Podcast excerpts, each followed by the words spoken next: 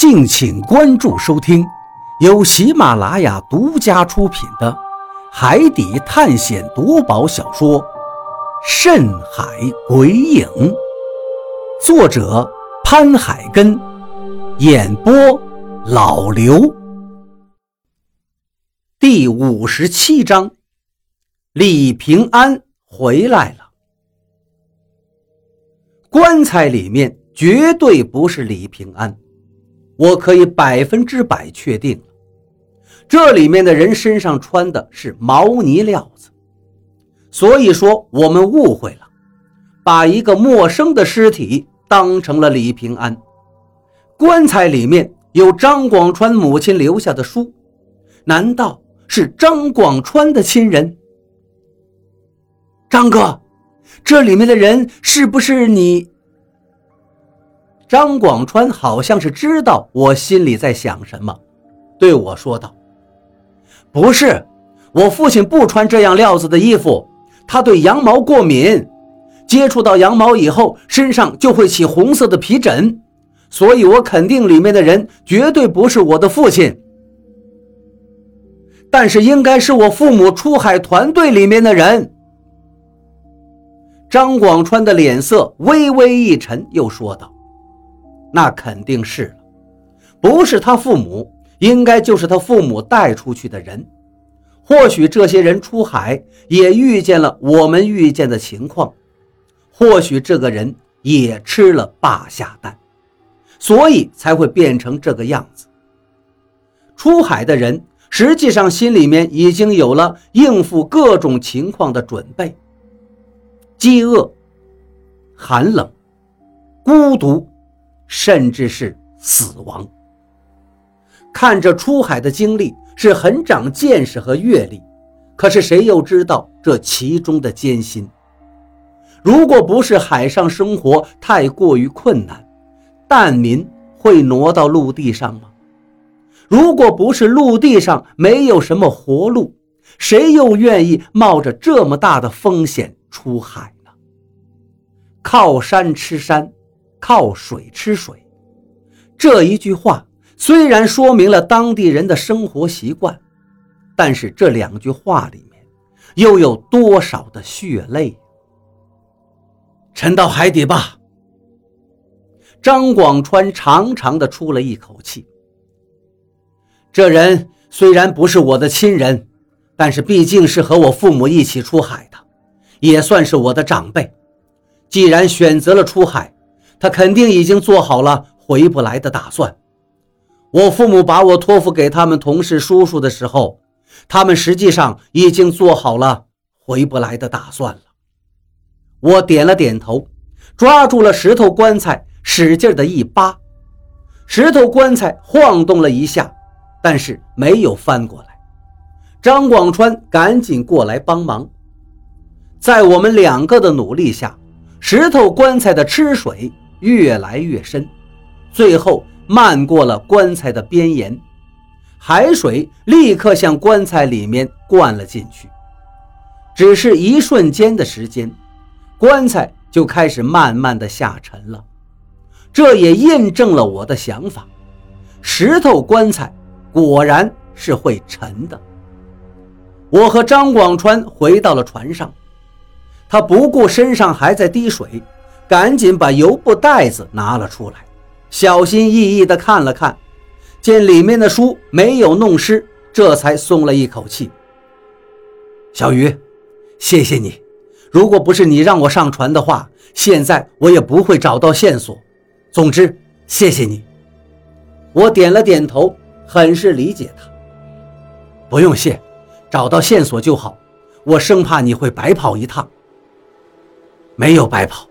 石头棺材里面既然有我母亲留下的书，就证明是她亲手放进去的，这一点就让我很是欣喜了。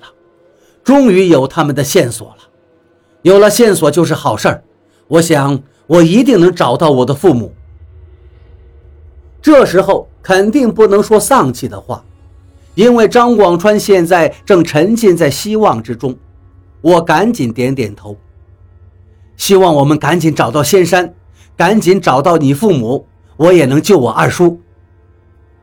张广川也点了点头，道：“你放心，真要找到了，我绝对能帮你救二叔。”老毛和满仓两个人累惨了，舵叶上面缠的海带已经影响到了船舵的转动，这得多少海带呀！虽然老毛给李海牛保证一个小时的时间就能清理完，但是我知道这不太可能。好在东子恢复了很多，他没有走上平安的那条路，主要是因为我和老毛给他灌了好几次海水催吐。把胃洗干净了，不然他现在应该不会在船上做饭了。香味袭来，人在饿的时候闻到食物的香味是一种煎熬。我感觉自己现在能吃掉一头牛。东子用船上没有损坏的木炭炉子做了一大锅的鱼肉粥，米虽然被海水浸泡过。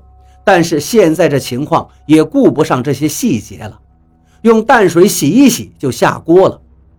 这东西吃一次两次可以，如果再多的话，一定会中毒的。海水里不单单有盐，还有各种元素，有些对身体有益，但大多数还是有害的。吃多了以后会增加人体各种器官的负担。我们村子里就是因为吃多了海水浸泡的食物，加上船上的淡水储备的少，回来以后一直尿血的人，去医院看了，说是什么肾炎，这个人什么活也干不了，只能躺在床上哼哼，后来腿都水肿了，没半年就死了。他这还算是命大的，跟他一起出海的人在海上死的也有。下船没几天死的也有，听说在海上死的人，有的出现了幻觉，有的受伤的伤口溃烂死了，还有的直接自杀了，死状比他惨的多了去了。他是那一个船上算是死的最晚的人了。鱼肉中合了被海水浸泡过的大米，所以这粥我吃起来还是很香甜，一口气干了两碗。虽然我的胃还在提醒我可以继续吃，但是我停下了手。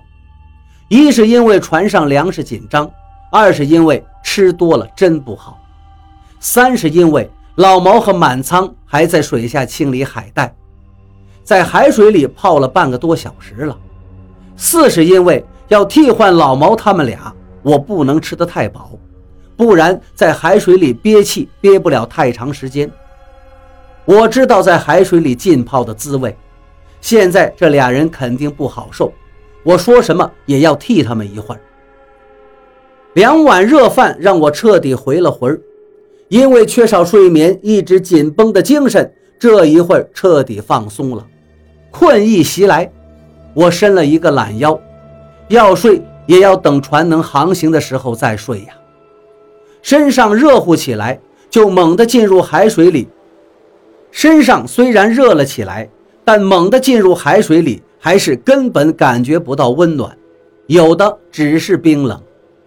老毛的脸色都有些发青了，这是在海水中待的时间长导致的。如果再待下去，老毛肯定会因为低温昏迷的。老毛，你和满仓上去休息一下，东子做了一锅粥，你们赶紧吃点，我替换你们。老毛也不作假，对我点了点头，拉住了船上垂下来的绳子，说道：“行，我上去暖和暖和就下来。满仓，你先上，接着这个。”老毛把手里面那一把像小刀一样的茶针丢给了我，我也没有矫情，直接就接了过来，深深的吸了一口气，就潜到了水下，潜到了舵叶的旁边。现在这里的海水里到处都是漂浮着的海带，我的胳膊上就缠了两个长条子，舵叶上面基本上已经被清理干净了，只有舵叶轴那儿还缠着很多肥嫩的海带。我顾不上眼睛被海水遮得生疼，拿着茶针就把手伸了进去。